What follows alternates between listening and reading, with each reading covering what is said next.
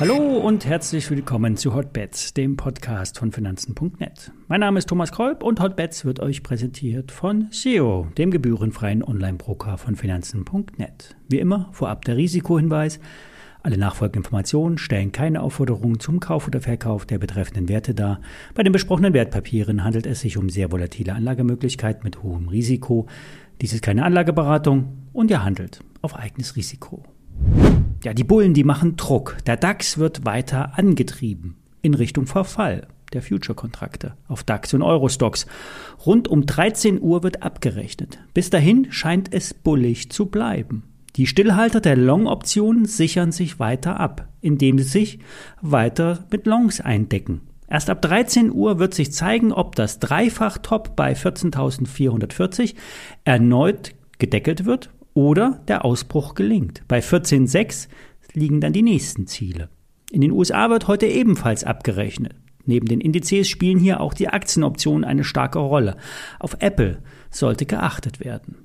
Bei 4000 Punkten im S&P 500 soll eine dicke Order liegen. Diese Situation könnte die Märkte wie ein Magnet nach oben ziehen. Danach ist es entscheidend, wird daraus eine Bullenfalle oder bleiben wir stabil auf dem hohen Niveau. Für die Aktie von Porsche ging es die letzten Tage deutlich nach oben. Man muss bei Porsche immer aufpassen, dass man die richtige Aktie anschaut. Ich spreche von dem Wert, der Ende September für 82,50 Euro an die Börse gegangen ist und heute bei fast 107 Euro steht.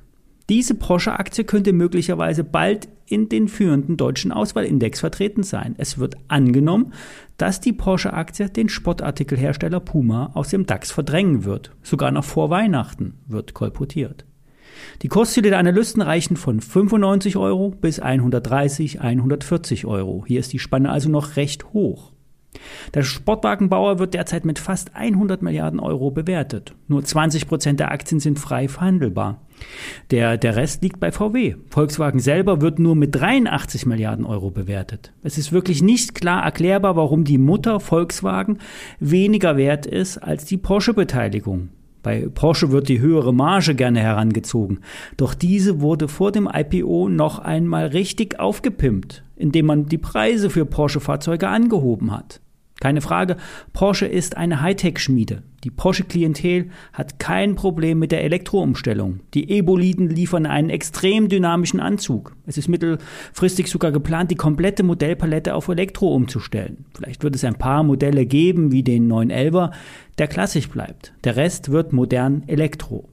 Für die Aktie könnte es vor der Indexaufnahme weiter nach oben gehen. Es kann, einen Post bei ein, es kann in einem positiven Marktumfeld schnell auf 120 Euro und höher gehen. In der Regel positionieren sich ja die Marktteilnehmer vor der Indexaufnahme. Auch in den ersten Tagen müssen sich noch einige ETF-Anbieter und Indexfonds nach der Aktie strecken. Danach folgt meist eine Konsolidierung.